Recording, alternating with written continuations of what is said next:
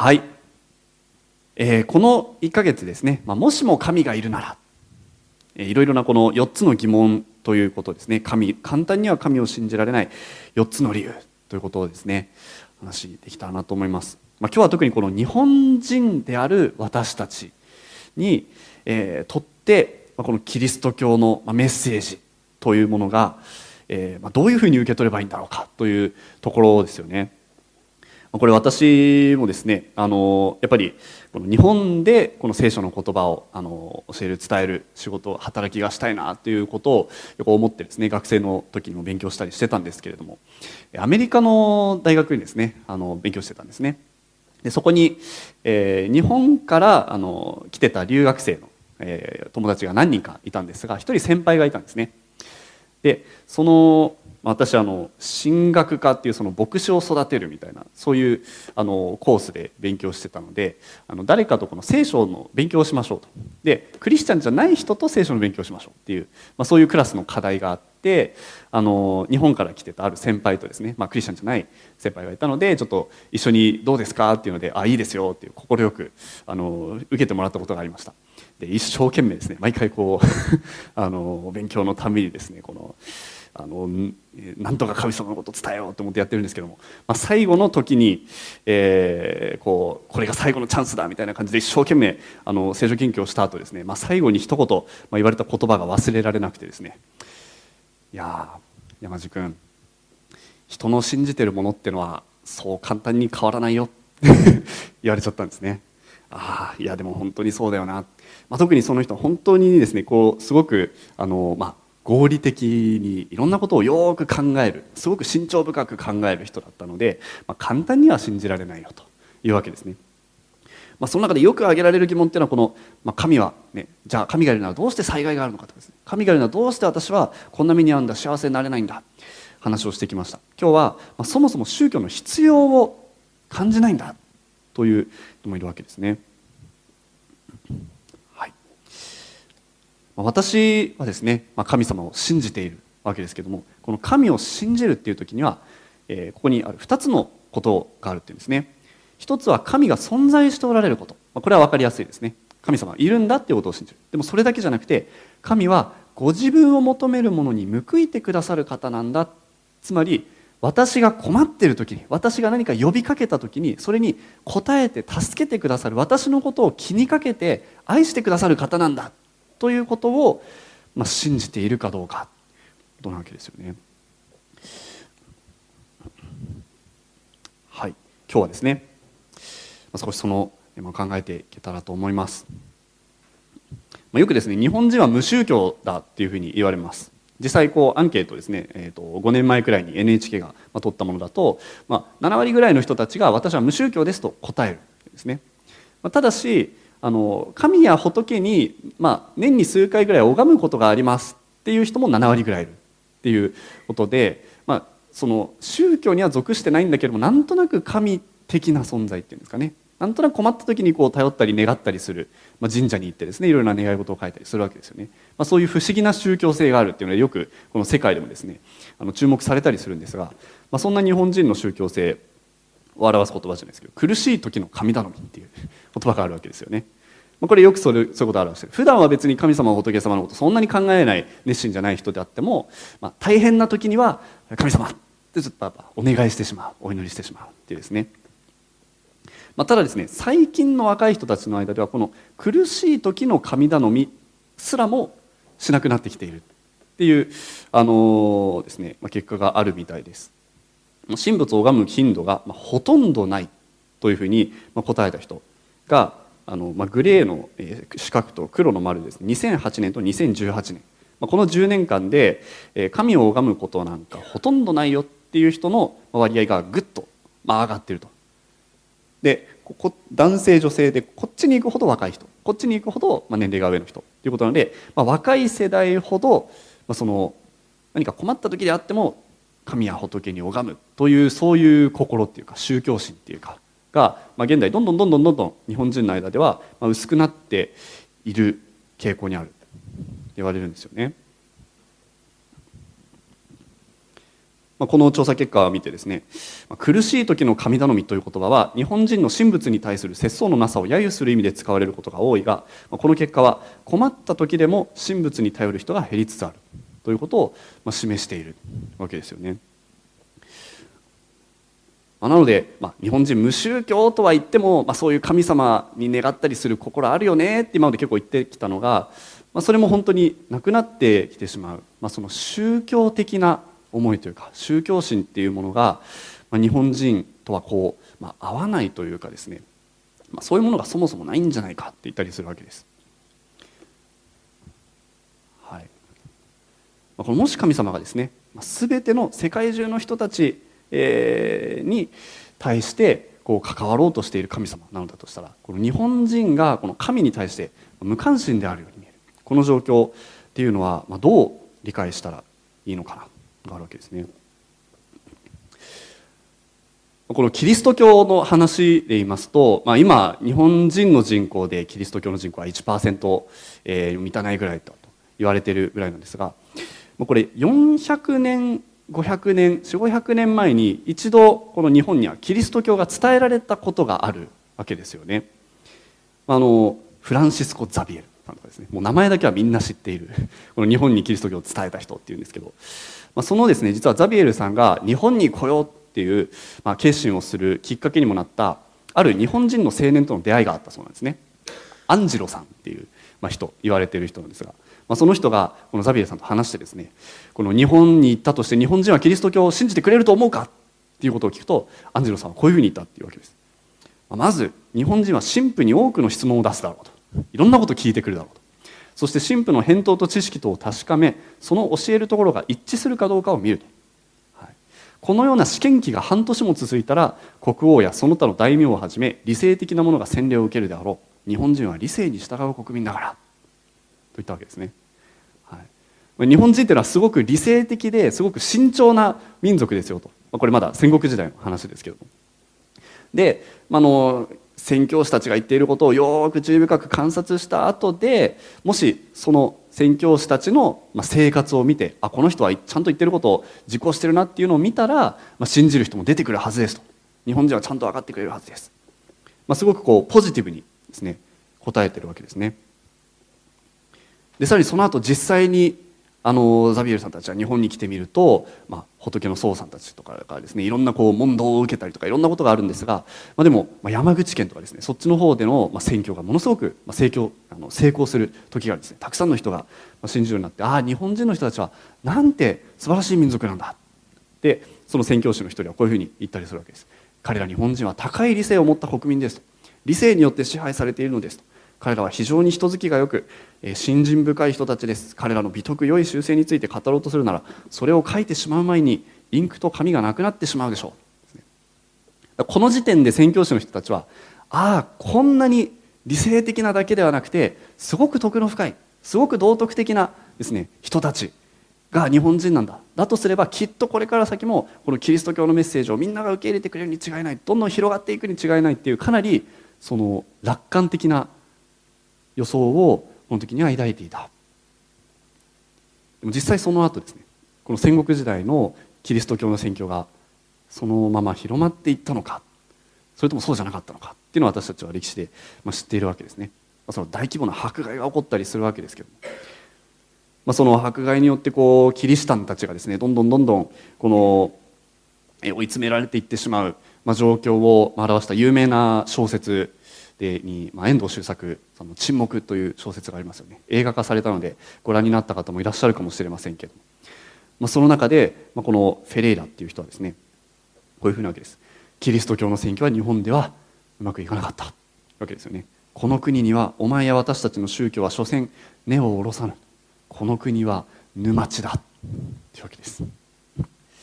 何かこの日本人日本の社会っていうのはこの神を信じるこのキリスト教の信仰を持つということができないそれを受け入れられない国なんだって、まあ、これはまあ小説の中でのセリフではありますけれどもそういう見方もあるわけですよね。じゃあ一体そのまあ何ていうんですかねキリスト教の話この聖書のメッセージというのはなんとなくこうしっくりこないなって日本人が感じるなどのだとすれば、まあ、どういうこう理由があるんでしょうか、まあ、よく指摘されるあすみません。全然関係ない話。はい。まあ、よく指摘されるところではあのこういうことをよく言われたりするんですよね、はい。まあ、まず一神教っていうのがこの多神教の世界観の日本ではこう合わないじゃないのかなっていう。神様はこの神様だけだよっていうことでなんかすごいこう排他的に感じてしまうというかですね、はい。まそれからやっぱキリスト教っていうと外国の宗教特に西洋の宗教っていうイメージがある、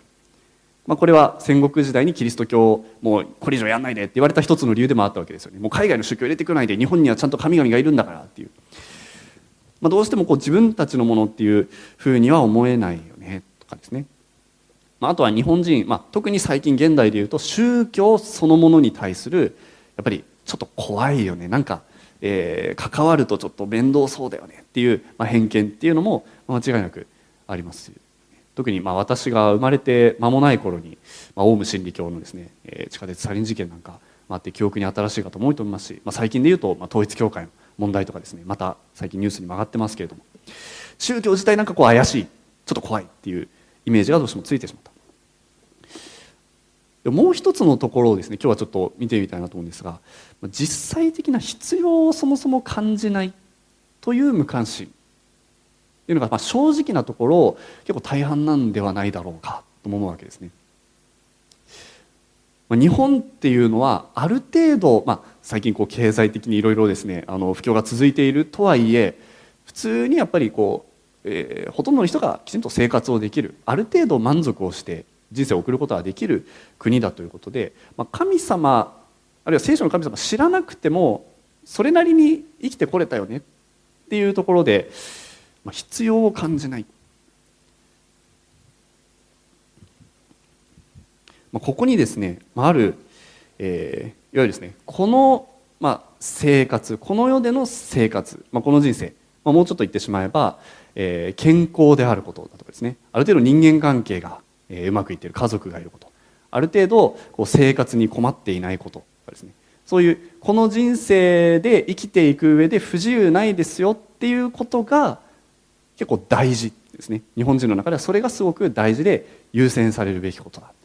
まあ、そういうですね、まあ、この、えー、神様とか宗教っていうことに関して、えー、まあ、お金を得ることだったり誰かと出会って結婚できることだったりあるいは学校に合格できる仕事がうまくいくとかそういうこう原生理学的なものを求めるそういう思いというのがこの日本人の特徴の一つだと言われたりするわけです、はい、何かこう人の存在を超えた人を超えた存在のことであるとか何かこの、えー、死の先にある、えー、命のことであるとかっていうことよりも今この人生幸せに生きれるかっていうことが大事だという強いこう価値観があるっていうんですね、まあ、全国民的な地と言えないのでも、まあ、国民の過半数はそういう傾向が見られる、まあ、聖書にはですねこの利益もないのに神を敬うでしょうか。これが日本人の宗教観である。というわけですね。神を信じる宗教に入る。ということをするのだとすれば、えー、ご利益は何ですかと。何か私にこの利益はありますかでもしですね本当に困ってる状況だったら神にもすがろうって思うかもしれないけどもある程度満足して生きれてるのであればそもそも神も必要ないっていうことになるわけですよね。まあ、とは言ってもですね、まあ、日本人はある程度もう神がいなくても幸せに満足して生きられるのだから神も宗教も必要ないのだっていうかというと本当にそうでしょうか私たち日本人日本に生きている私たちの心は本当に満たされて私たちは満足して生きているんだろうか。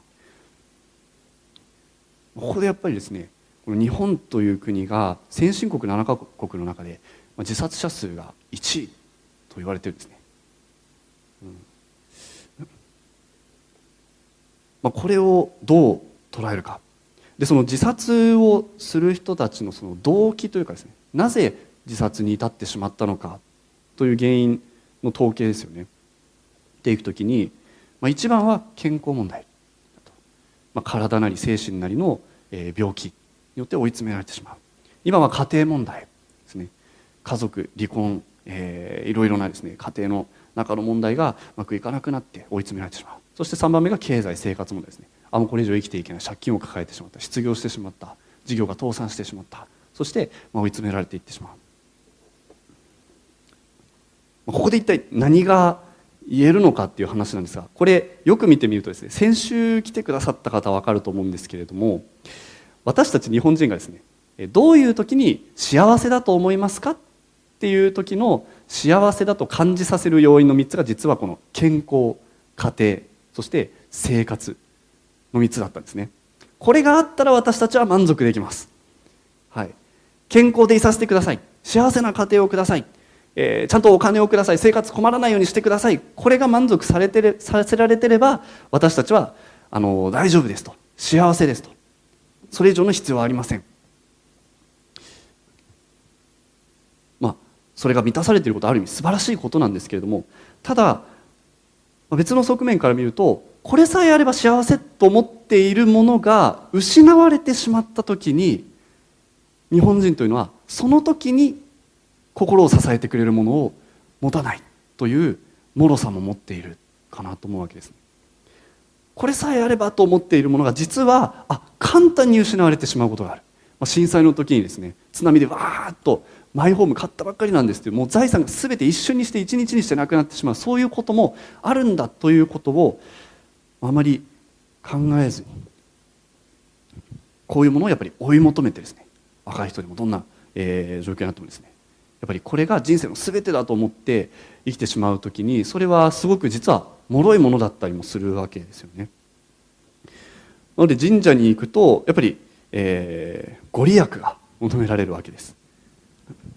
はい、学校に受かりますようにとかですねあの人とうまくいきますように結婚できますように商売が繁盛いきますように何か、えー、事業を始める時にも会社を始める時にでもやっぱり必ず神社に行ってあの願掛けをするわけです。無病息災。病気になりませんように病気になったとしたら病気は治りますように。ですね。それを願って神様にすがる。ということがあるんだけれどもただしですね、まあ、この願いが叶って誰かと結婚できました。結ばれました。誰かと、えー、学校に入ることができました、えー、ビジネス始めることができました。仕事に就くことができました、えー、病気が治りました。っていうことがとちょっと待ってください。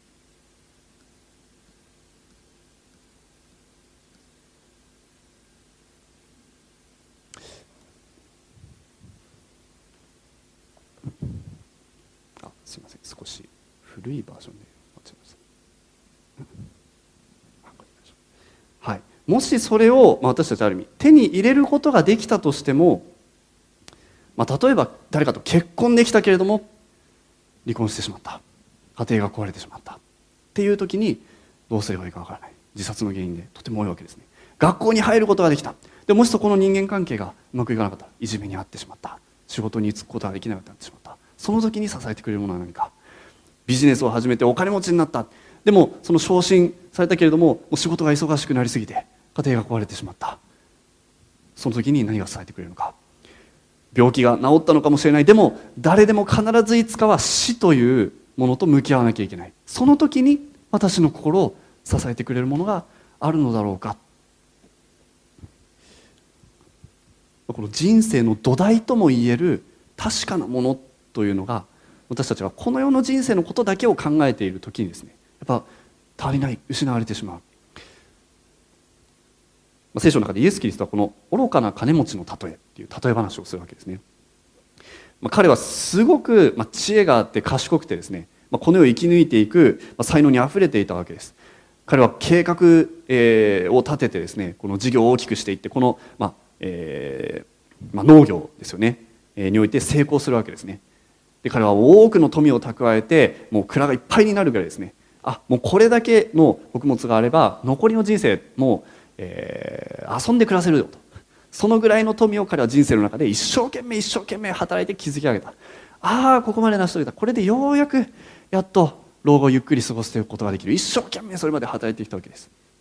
この富を蓄えるっていうですね一つの目標に向かってまっすぐ進んでいった。ただその時にこういうふうに言われてしまうわけですね。さあこれから先何年も生きていくだけの蓄えができたぞと。一休みして食べたり飲んだりして楽しめ。しかし神は愚かなものよ。今夜お前の命は取り上げられる。お前が用意したものは一体誰のものになるのかと言われた。わけですね。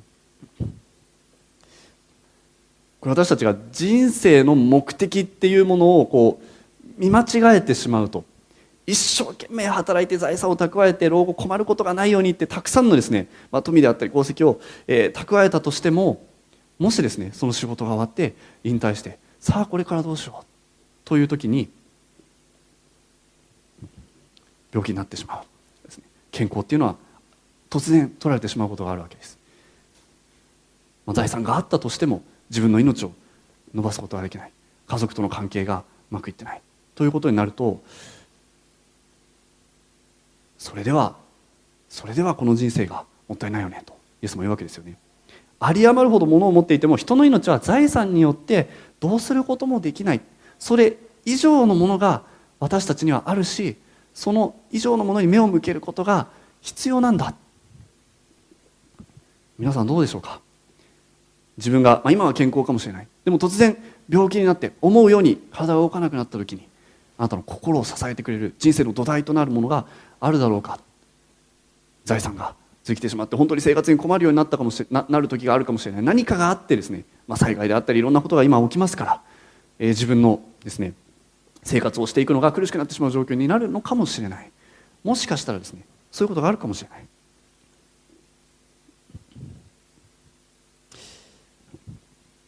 はい、ちょっと話変わりますけども。さっきあの出てきましたフランシスコ・ザビエルさんですね、はい。まあ、すごく印象的なですねあの見た目というかイラストが教科書歴史の教科書にボンって出てきますのであの何をした人か分からなくてもすごくあのみんなよく知っているザビエルさんだと思います。でも本当にザビエルさんがあのどういうことをしていたかっていうことを皆さんご存知でしょうかね、まあ、彼はもともとインドの方で宣教してたんですけどもその時にさっきのアンジロさんと出会ってよし日本に行こうというわけですね。彼はもともとえーまあ、暮らしていた故郷を離れて本当にそのアジアでの宣教のためにもちろん人生を捧げた人だったわけです。彼が最初あの鹿児島の方にですねあの着くわけですね。でそこで鹿児島にいたこの忍室和尚さんという、えー、仏教の、まあえー、お坊さんと仲良くなってですねいろんなことをお話しするようになるそうなんですね。でそこにいる人たちと話をしていると、まあ、あの珍しい見た目の人が外国人が突然やってくるわけですから一体何しに来たんですか？となるわけです、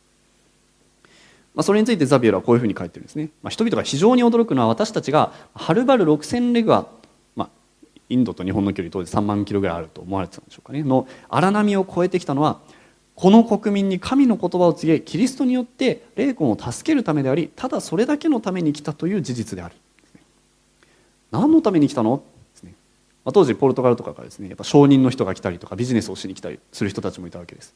またその中であなたあなたは何しに来たんですか？いや神の言葉を伝えに来たんですよと。日本人の人たちが救われるように来たんですよって言うとえ？それだけ？でみんなびっくりした。わけですね。まあ、任室王将とのあのやり取り残ってたりするんですけど。あなた何のために来たのか。日本人の魂を救うために来た。一文の利益にもならないのにただそれだけのためにか。一人の魂を救うためにはそれだけの苦悩と犠牲をしのぐ価値があるんです。わけですね。一文の利益にもならないのになんで人生を捧げるようなことをするんですか。っていうのがやっぱり理解できなかったっていうわけですよね。この、まあ、現世利益というものが、まあ、一番である世界観で生きている時にそれはやっぱおかしいことをやっているように見えるわけですね。なんでそんな犠牲を払うのか。でもこの、まあ、真摯にですね本当に熱心に、まあ、日本人に対してこう関わって働き続けたこの、えーとまあ、キリスト教の、まあ、宣教師の人たちの、まあ、払っている犠牲だったりとか、まあ、その人格だったり人柄だったりっていうのを、まあ、見ていくうちに少しずつ少しずつこの、まあ、アンジェロさんが言ったようにですねちょっとずつちょっとずつ彼らの人柄を見てあこう話を聞いてくれる人がですね、まあ、増えていったり集まったり、まあ、するようになっていったその中で、まあ、実際に日本人の中からですね最初はまあ九州から始まってこのまあキリシタンになっていく回収していく日本人っていうのがまあ実際多く現れるんですね。まあ、その時にまあ彼らが何を言っていたかっていうこともそうなわけです。最初は日本人はすごく理性的な慎重な民族だと、まあ、言われてた通りですね、えー、神がいるんだったらどうしてこの世界に悪があるのかとかですね、えー、死んだ者はどうなるのかみたいなそういういろいろ難しい難題を、まあえー、こうふっかけられてですねそれに一生懸命一生懸命忍耐強く忍耐強くこう答えている。まず彼らが疑問に思うことにこう理性的に答えていくっていうことがあったわけですけども。でもそれよりも何よりもえただ私たちにこのことを伝えるために当時の船旅っていうのはものすごい危険が伴うわけですからそれだけのリスクを背負って私たちのために来たのっていうこと自体がいや立派な人たちだねとなったわけですよね。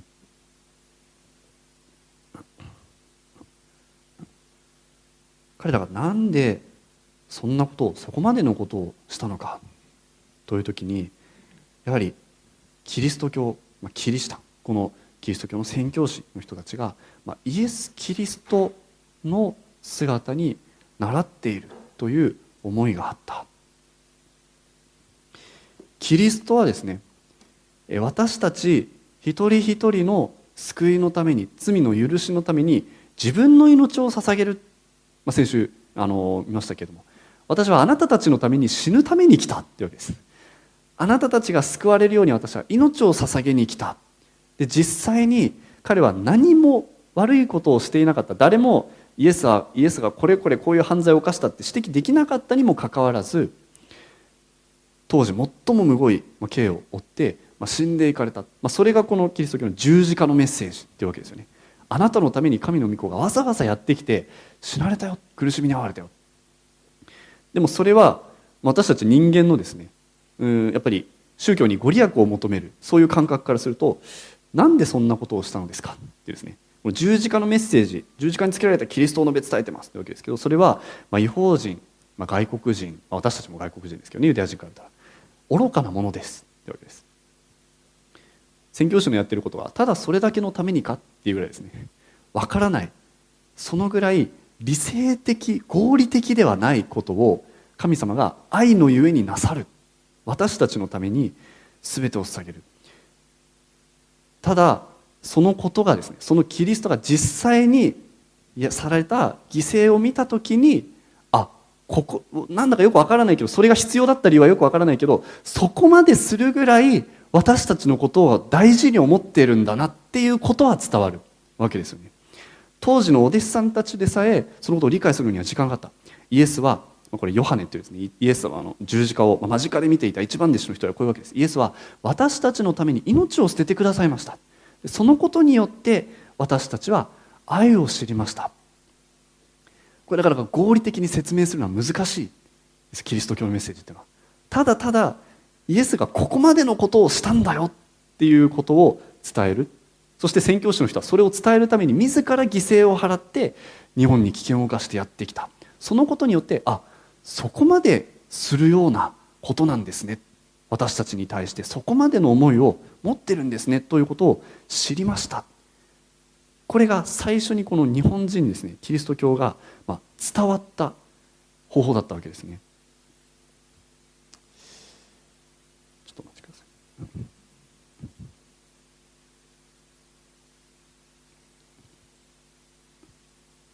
まあ、そうやって、まあ、たくさんのですね日本人がこうキリシタンになっていったということが言われていて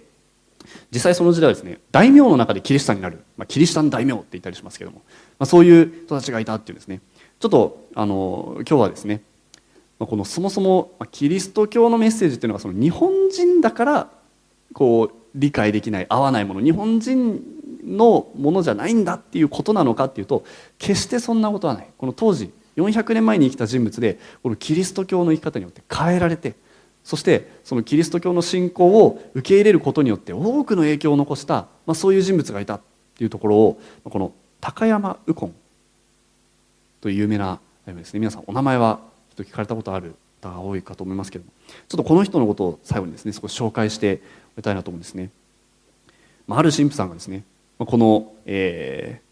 えっとまあ、お父さんが最初にこう信じるようになって、えー、彼も10歳の時に洗礼を受けたっていうんですがこの彼のですねえ姿っていうのが本当に彼に接する人は皆彼に引きつけられた。ある神父さんは言うぐらい、まあ、すごく魅力的な人物であった。というわけですね。彼の熱意そして彼の模範は誠に多くの人々を信仰に導きと我らの伝道者のうち一人として彼に及ぶものはなかった。伝道者ですら及ばないようなですね、まあ、熱心さとそして模範的な生き方を彼はしてたんだと。太閤様っていうのは豊臣秀吉とですねにまあ仕えていた、はい、大名ですので。豊臣秀吉もこの右近をですね非常に信任しかくまで清い生活を成し得る者は一人もいないと語っていた、まあ、フロイスという人は書いてるわけですね。まあ、ウコンが語ることは原稿が一致しており模範的道徳的生活とデウス神のことですね。の恩恵とが一つになって人々を納得させ多くの人々を動かして洗礼を受けさせたものこれ実際にこのウコンという人の生き方がですね語っている言葉だけではなくその生き方を見てああこの人が信じている宗教っていうのは素晴らしいなということで当時の日本人の人たちの多くがキリスト教に納得してそして信じるようになった、まあ、そういう、まあ、力がこの高山右近の生き方にあったんですね。まあ、彼はですねまあもともとえーとまあ荒木重政という人、えー、に仕えていたけども織田信長に仕えるようになってさらに織田信長が亡くなった後は豊臣秀吉に仕えるようになっていた結構歴史のですね、まあ、中心あの舞台にいたあのすごく有力な大名の一人だったわけですけどもしかし後々にですねいろいろなこう事情が重なって、えー、キリシタン、えー、が、まあ、禁止されてしまう事態になっていくわけですね。まあ、本格的に迫害が起こるのは豊臣、えー、豊臣じゃないですね。徳川家の時代になってからですが豊臣秀吉の時に1857年。1587年ですかね。そうですね、はい、バテレン追放令というのが出てしまうわけですね。はい。まあ、キリシタンの宣教師みんな日本から出ていけっていう、まあ、簡単に言えばそういう話です。で大名の人たちに対しても、えー、この日本には神々いるんだから外国の神なんか必要ないと、まあ、そういう信仰を信じて伝えようとしているものはけしからんみたいな、まあ、そういうあのお触れが出てしまったわけです、まあ、これを見て右近さんはですねいやこれは参ったっていうので、まあ、直接この豊臣秀吉のところに行って、ね、私がこう直接掛け合っていくいやダメです殺されてしまいますみたいなふうになってですね。でもえー、この、まあ、豊臣秀吉もこの、えー、右近のことはとても信頼していたし失って失うのはもったいないと思ってたのでいろいろなこう方面からですね千の力を使わせてみたりこういろんなこう説得をしてもう信仰を捨てなさいよというふうにプレッシャーかけるんですけども。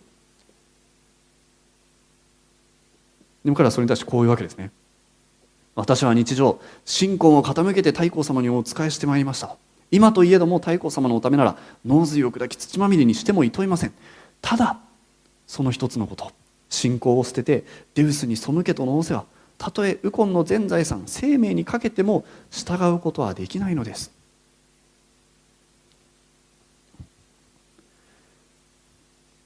豊臣秀吉を前にして当時の天下人を前にしてですねここまで断固とはっきりといや私は死んでもいいから信仰を守るといった彼の態度は周りの人たちを驚かせたわけですね。えそんなに？って。で周りの人たちも「いやまあまあまあ」っていうわけですよ。や信仰なんてその心の中のことなんだから表面的にだけでも「秀吉さん分かりました」って従っとる従っているふりをして信仰は内々に守ったらいいではないかっていうわけですけどいやそういうものじゃないんだと。キリシタンの信仰は名実が一貫していなければいけないんだと。言葉だけではダメなんだ生き方が伴ってなければいけないんだ二度と私にそんな勧告は進めないでくれ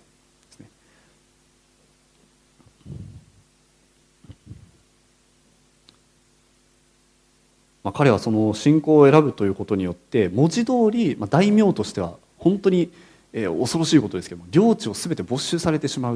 まあ、そういうリスクがあったわけです。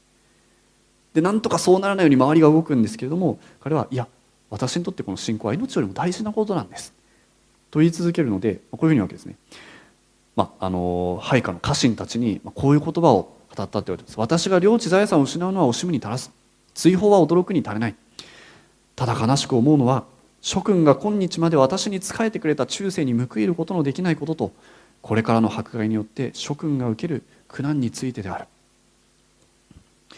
このウコンの影響によってたくさんの家臣たちもキリシタンになってたわけですけれども私が財産を失ってしまうっていうことはそんな大したことじゃないウコンは言うわけです。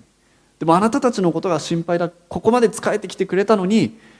ここまで私と一緒にいてくれたのにそれに報いることができなくてごめんなさい。というわけですね。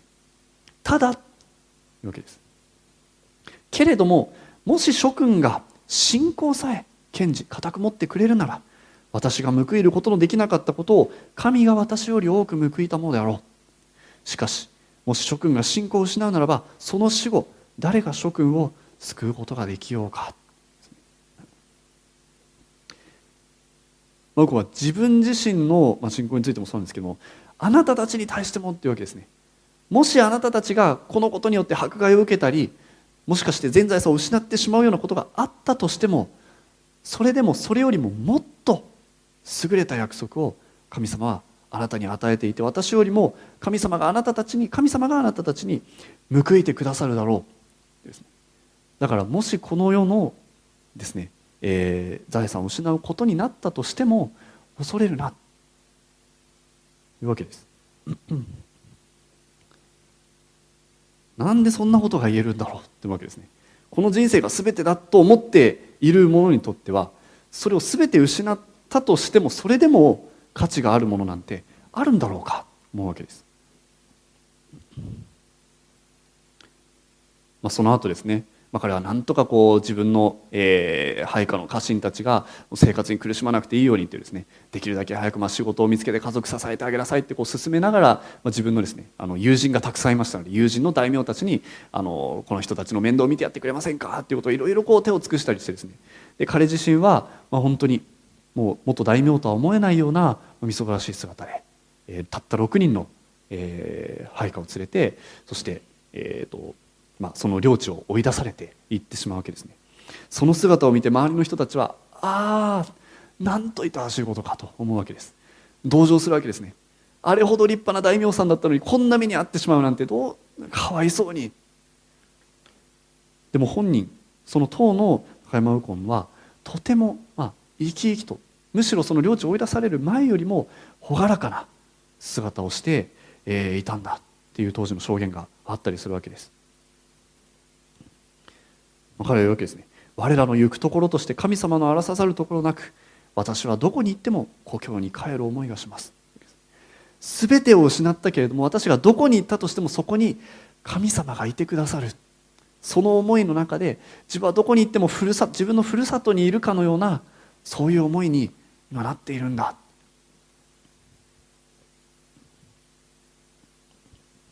まあ、その彼の姿を見ていた、ま、神父さんがですねこういう言葉を残してるんですね彼にとってはキリシタンの信仰のために領地を失うことは大したことではなかった。しかしそれよりもっと驚嘆に値することは彼が苦難と貧困の追放に耐えた忍耐と快活さである。彼は実にその命までもキリストのために捧げる確固たる希望の中に生活している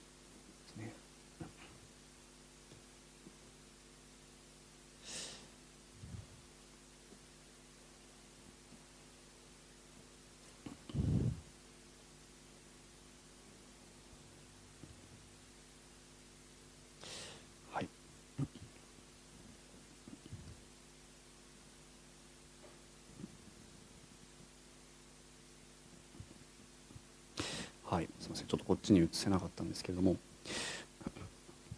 はい。まこのですね、えー、ウコンの、まあ、生き方姿を見て皆さんどのように感じられるでしょうか。まさにこの日本人でありしかもまさにそのもう武士であり大名であり日本社会の中心にいた彼がですねこの、イエス・キリストを知るということこの神様を知るということを知った時にですね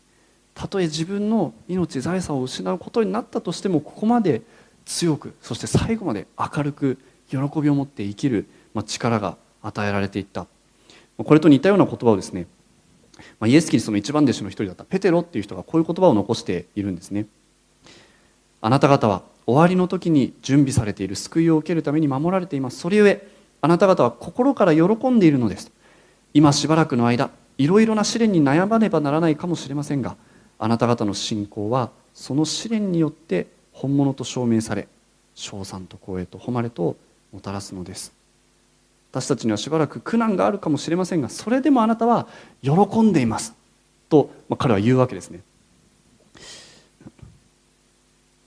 で実際この、まあ、ペテロという人はちょっとお待ちくださいね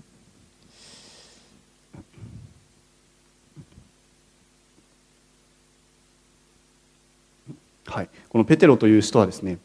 まあ、生涯の終わりに、まあ、イエス・キリストは十字架にかかったって言いますけど彼もま十字架にかかって、まあ、殉教したと言われているんですね、まあ、こういうですね信仰のためにいろんな犠牲を払ってそれでも喜んでいった人たちっていうのが、まあ、一体何何だったのかっていうやっぱり理解できない合理的ではない理性ではなかなか理解できないことを彼らはするんです。でもそのペテロを動かしていたのは何だったのか。首都ペテロを動かしていたのは何だったのか。これはですね、まあ、聖書の中で、えーまあ、イエス・キリストがペテロに彼の殉教の死についてちょっとこう匂わせる、まあ、そういう会話をするところがあるんですね。その時に、まあ、彼に問われたことはこの一言だった。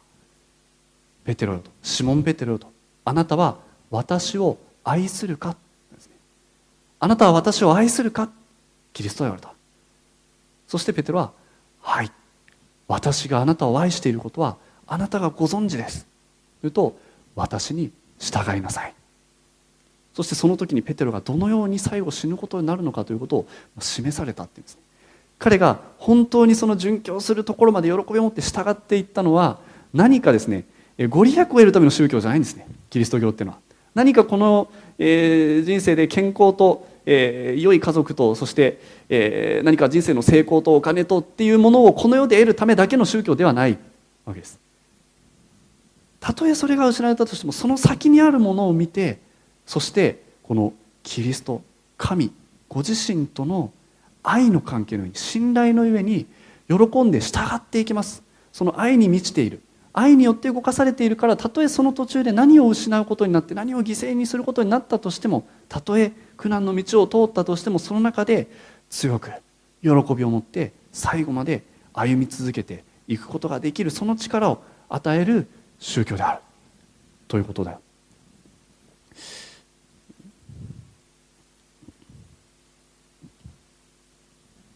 はい、こんな言葉があります。ヨハネ14の27私は平和をあなた方に残し私の平和を与える私はこれを世が与えるように与えるのではない。心を騒がせるな怯えるな。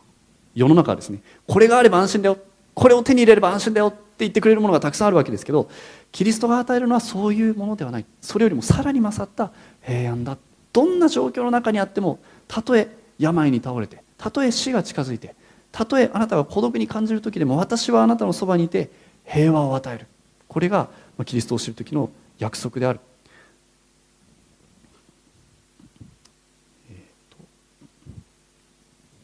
さっきちょっと過ぎちゃいましたけども。